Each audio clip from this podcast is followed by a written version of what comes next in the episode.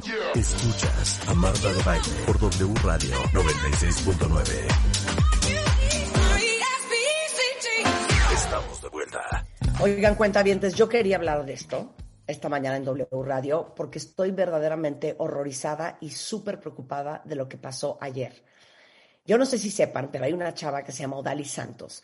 Eh, era una influencer físico-culturista de Guadalajara y se murió el 6 de julio después de que se sometió a un tratamiento que se llama Mira Dry en una clínica en Guadalajara para eliminar la sudoración excesiva. Y la finalidad de la compañía era que la influencer compartiera a sus seguidores este procedimiento a, través de redes sociales, pues para darse a conocer y traer más clientes. Eh, la familia de Odalis acusa que el establecimiento no tenía ni el personal ni el equipo necesario en caso de emergencia. Sin embargo, la clínica eh, dice que la muerte de Odalis se dio como consecuencia de que ella, como físico-culturista, había consumido unas sustancias que se contraponían para llevar a cabo la intervención, como clenbuterol, creatina y oxandrolona.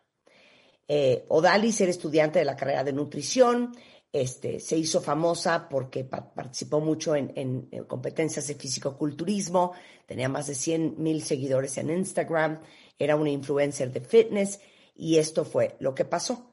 Entonces, un poco en shock con lo que pasó porque evidentemente en el video sale la señorita de la clínica diciendo que es una intervención muy sencilla, que no se corre ningún riesgo, que no pasa nada. Corte A, Odalis le da un paro cardíaco y llaman a los paramédicos, es demasiado tarde, no la pueden revivir. Entonces, le hablamos al doctor José Manuel Mier y el doctor José Manuel Mier es uno de los cirujanos de tórax más eh, respetados en este país. Él es cirujano de tórax por la Universidad de Alcalá de Henares en Madrid, en España. Hizo un doctorado en medicina y cirugía, tiene estudios de posgrado en cirugía de tórax en muchos reconocidos centros como la Escuela Europea de Cirugía Torácica, en la Universidad del Sur de París, en el Harvard Medical School y es director del Instituto de Cirugía Torácica mínimamente invasiva en el Hospital Ángeles de las Lomas. Em, gracias por estar aquí. Y curiosamente, cuando buscamos ayer a José Manuel, José Manuel nos dice que él hace esta operación. Entonces, quiero que nos cuentes primero qué es esta operación y después vamos a hablar desde tu punto de vista como médico y cirujano torácico, ¿qué salió mal? Buenos días, Marta, Rebeca, un placer estar con ustedes y con su audiencia. Desde luego, eh, gracias por el espacio y poder compartir y disipar algunas dudas. Eh, nosotros llevamos muchos años, más de 20, haciendo lo que se llama simpatectomía torácica bilateral, que es una cirugía extremadamente sencilla de unos 15 minutos, donde a través de una incisión chiquitita en el axila eh, bloqueamos el nervio que va a la cara, a, las manos, o a las axilas y se retira el sudor eh, de manera inmediata y para siempre. Lo que le practicaron a Odalis, y desde aquí mis condolencias para su familia, desde luego, lo que le querían practicar a Odalis no es exactamente la simpatectomía, es otro procedimiento menos invasivo que se llama Mira Dry, que consiste en eh, aplicación de microondas eléctricas que lo que persiguen en la axila es calentar la glándula sudorípara a tal grado de que eh, la dejen sin funcionamiento y que por lo tanto la, sudoración en esa región disminuya. Este aparatito eh, tiene, tiene un cabezal, como una pistola, tiene un cabezal donde se pone en la piel, ese cabezal hace una succión y luego aplica el calor. Esta succión es ligeramente molesta y dolorosa en ocasiones y es por ello que precisa de anestesia local previo a empezar el tratamiento. Entonces, cuando inician pues, eh, la preparación de Odalis para realizar este procedimiento, se infiltra anestesia local, que pues desconocemos qué tipo de anestésico local pusieron, sospechamos que puede ser lidocaína, que es el más común y corriente eh, utilizado, y eh, ella, pues a decir del comunicado de la clínica, presenta paro. ¿Qué sucede aquí? la lidocaína, eh, nosotros sabemos muy bien que uno de sus efectos secundarios cuando no se infiltra en el tejido graso específicamente, es decir, que se puede ir más profundo o que agarre eh, algún vasito que pasa por ahí, una pequeña vena, una pequeña arteria, si esta lidocaína entra en el torrente sanguíneo, sí estamos en el conocimiento de que puede haber complicaciones cardíacas, puede haber incluso convulsiones y presentar el paciente paro. Esto es conocido por todos los que aplicamos anestesia local en algún momento de nuestra vida. ¿Cuál es la, es para ahí, para, ahí, porque quiero e, explicar un ejemplo perfecto de la lidocaína. Alguna vez, seguramente, cuando les han mandado antibióticos inyectados, los antibióticos que son dolorosos, cuando preparas tu inyección, viene a veces un, vasito que tiene lidocaína para que a la hora de que te inyecten duela menos. Entonces, ahorita yo le dije a, José Manuel, bueno, qué miedo hasta la inyectada con lidocaína. Sí. Es que, bueno, eh, eh, dentro de, así en tu clase 1, cuando aprendes en la facultad de enfermería o de medicina a inyectar, lo primero que te, enseñan es que cuando metas la aguja, no se empuja el émbolo de manera inmediata. Se debe de traccionar. Sí, se debe de traccionar ligeramente para comprobar precisamente que no estás en un vaso, en una vena, en una arteria. Si no estás, entonces sí empujas el émbolo. Entonces nosotros sospechamos que, probablemente el, el, anestésico entró en un vaso venoso o arterial y esto causó pues este terrible desenlace. Aquí el punto importante es que cuando tú aplicas anestesia local, tienes que conocer que esto puede ocurrir. Y si esto puede ocurrir y tú conoces este riesgo, pues tienes que tener todos los elementos a mano para revertir una situación de este estilo. Yo por eso a la gente siempre le digo, siempre que te vayas a realizar un proceso con anestesia local, sedación o, por supuesto anestesia general, debes de estar en un centro hospitalario que cuente con absolutamente todo lo necesario. Es decir, si te van a aplicar anestesia local con sedación, tienes que haber, tiene que haber un anestesiólogo. La norma oficial mexicana así lo exige, ¿sí? Y por lo tanto, si esta circunstancia se presenta, el anestesiólogo tiene a la mano un, tubo para intubar, un carro de paro, medicamentos, que en este caso pues, se suele poner cortisona, antihistamínicos, eh, eh, atropina para que el corazón arranque nuevamente. Cuando esto sucede en un quirófano, en un enfermo pues joven, como es el caso del que estamos hablando, las probabilidades de revertir el paro son extremadamente altas. Esto no suele suceder, ¿correcto? Entonces, este es, yo creo, el, mensaje principal que debemos de mandar hoy. Atiéndanse en centros de reconocido prestigio. Claro. Ahora, mucha gente dice que a la hora de que ella le hacen las preguntas antes de proceder con la intervención, eh, le dicen si está tomando algo y se dice que ella no reporta que está tomando tres cosas, eh, las cuales voy a mencionar y que me gustaría que explicaras qué son y qué diferencia pudieron haber hecho. Entonces, una de ellas es clenbuterol, otro es creatina y otro es axondrandlona. Sí, bueno, en cualquier tipo de procedimiento, por norma oficial mexicana, el paciente debe tener un interrogatorio, una historia clínica donde conozcamos sus antecedentes. Aquí es un punto importante. La clínica eh, afirma que ella omitió el estar tomando estos medicamentos. Desgraciadamente ya es un dato que no vamos a poder corroborar. Pero bueno, en el supuesto de que sí eh, haya estado tomando estas tres sustancias, expliquemos qué son. El clenbuterol es un medicamento que utilizamos en medicina respiratoria sobre todo para vasodilatar, perdón, para broncodilatar los bronquios cuando tenemos alguna enfermedad tipo EPOC o tipo asma, en un ataque agudo de asma, etcétera. Pero también tiene algunos otros efectos.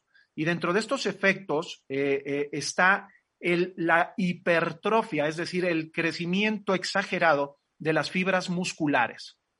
Ustedes recordarán hace algunos años el escándalo que hubo con las vacas, que había vacas inyectadas con clenbuterol el objetivo que perseguían es que las vacas tuvieran más carne y las inyectaban con clenbuterol.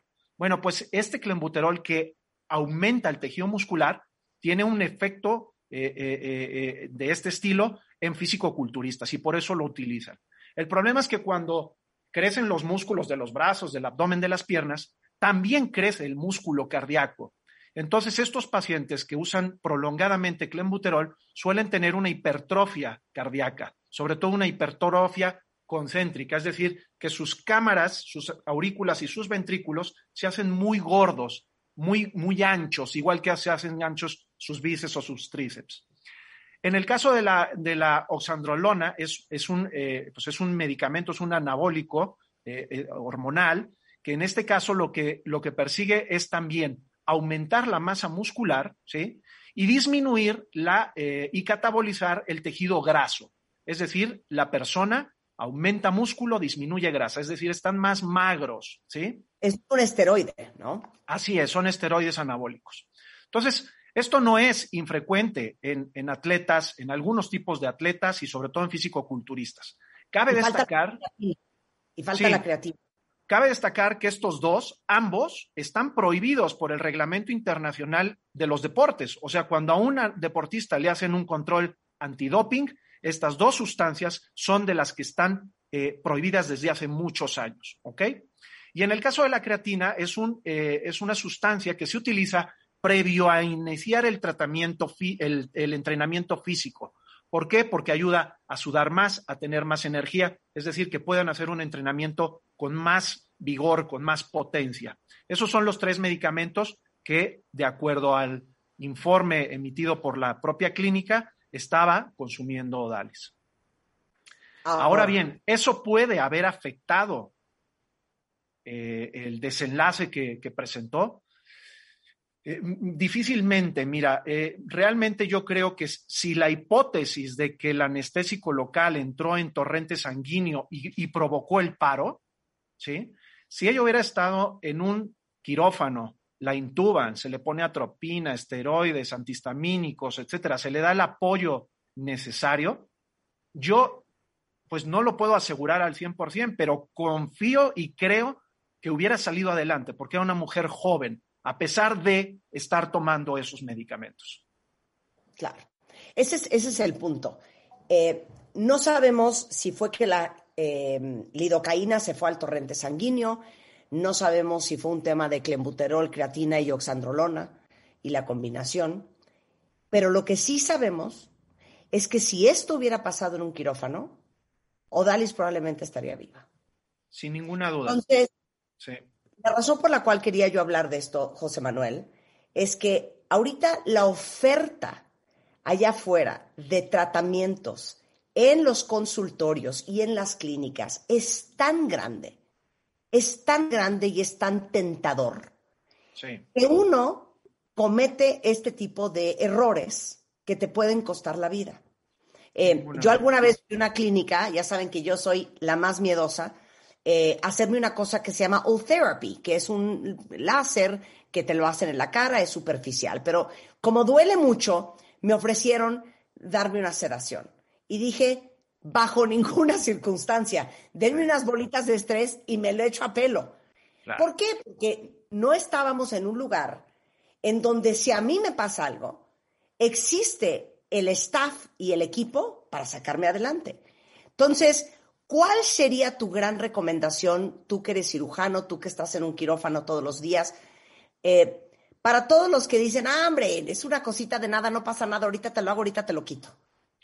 Mira, mi consejo es que eh, todo procedimiento que lleve una anestesia con sedación, anestesia vigilada y, por supuesto, anestesia general, se debe de hacer en un centro hospitalario que cuente, como la norma oficial mexicana exige, con una historia clínica completa previa, con un análisis y un examen físico por parte de los especialistas que lo van a atender y que, por supuesto, cuente con todo lo necesario para poder atender una complicación como esta, que si bien es extremadamente infrecuente, ocurre. Y cuando ocurre puede tener un desenlace terrible como este.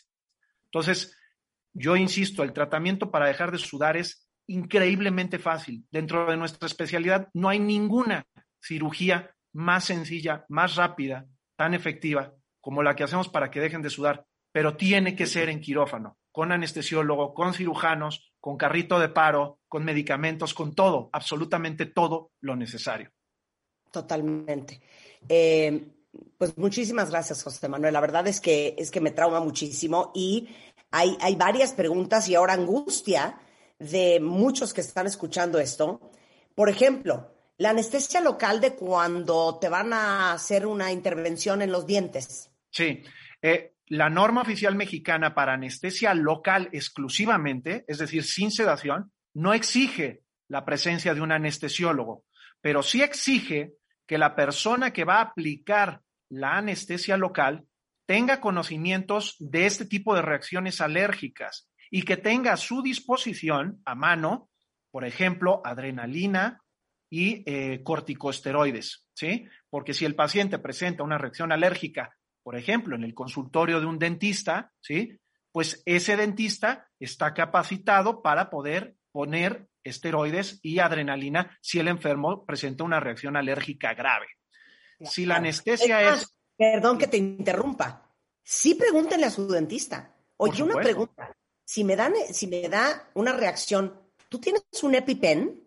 ¿Tienes adrenalina? Estás en todo tu derecho de preguntar eso. ¿Qué vas a hacer si se.? Yo siempre pregunto, ¿y si me da alergia? ¿Estamos listos? Es más, cuando me puse la vacuna de COVID, les pregunté, oye, aquí hay un EpiPen, aquí tienen adrenalina por si me da alergia. Así y te piden que te quedes 15, 20 minutos. Yo me quedo una hora.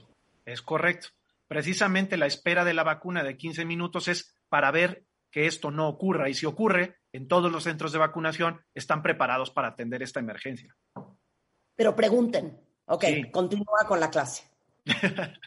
no, bueno, eh, yo de verdad este, eh, siento mucho la pérdida de la familia, la pérdida de esta mujercita tan, tan, tan prometedora con una carrera, pero pues eh, yo quiero mandar un mensaje a la gente joven que no se dejen llevar por estas modas, estas, estas invitaciones, todo procedimiento, por pequeño que sea, presenta un riesgo, eh, eh, eh, el meter, el hacer cualquier cosa en tu cuerpo implica un pequeño riesgo y por muy pequeño riesgo que, exista, lo tienen que tomar muy en serio.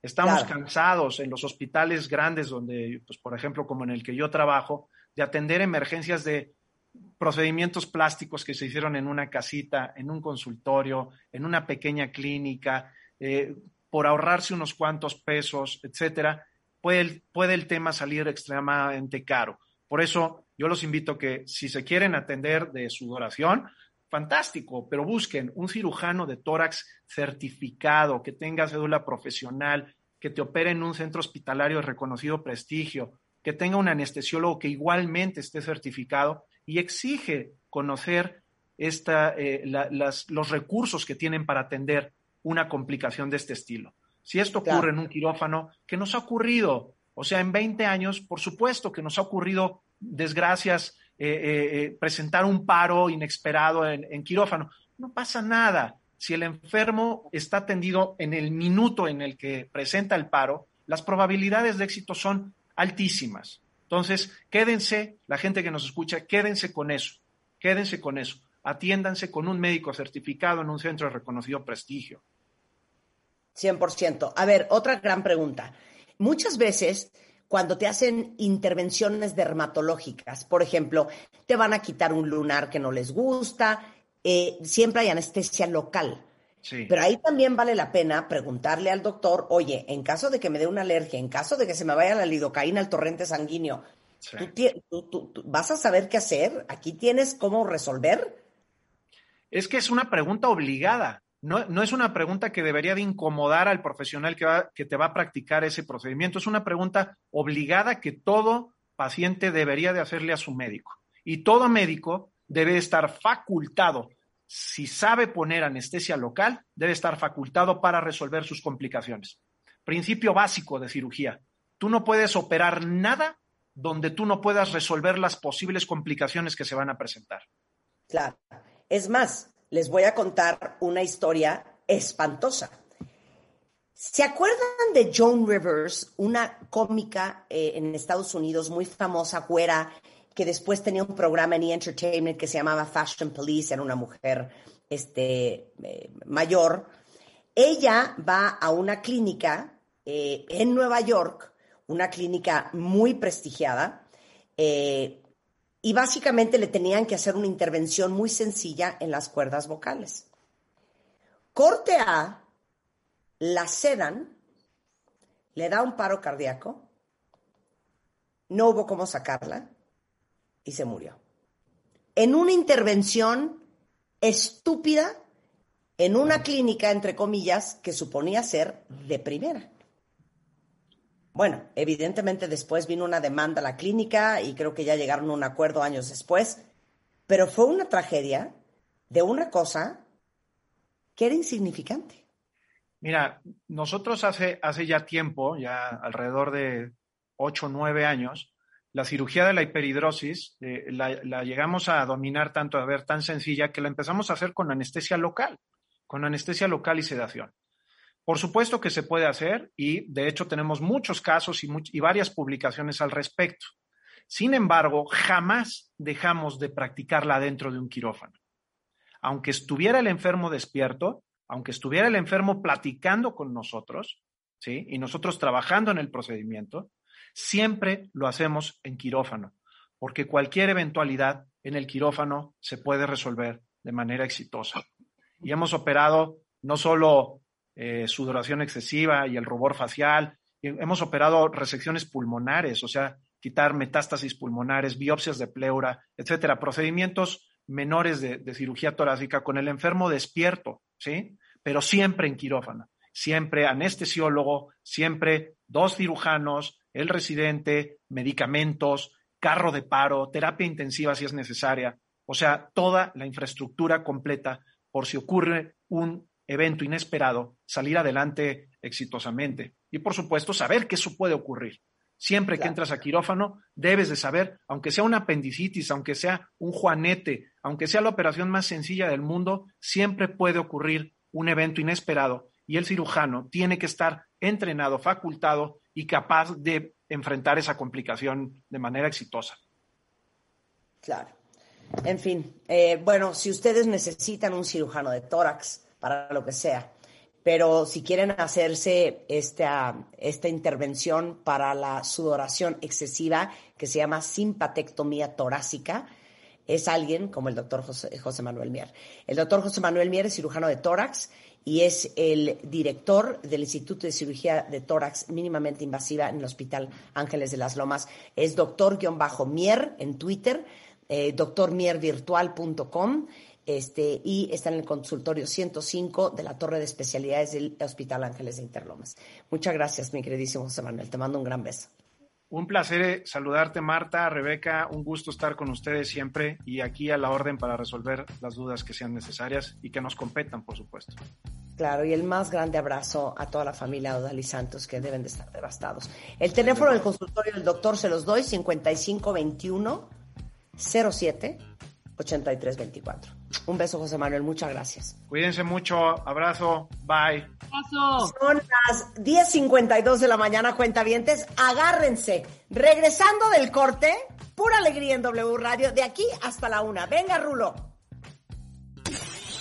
Marta de baile en W. Estamos donde estés. México es verdaderamente todo lo que yo tengo y todo lo que soy. Entra a wradio.com.mx. Checa más información de nuestros invitados, especialistas, contenidos y escucha nuestro podcast. Marta de Baile. Global.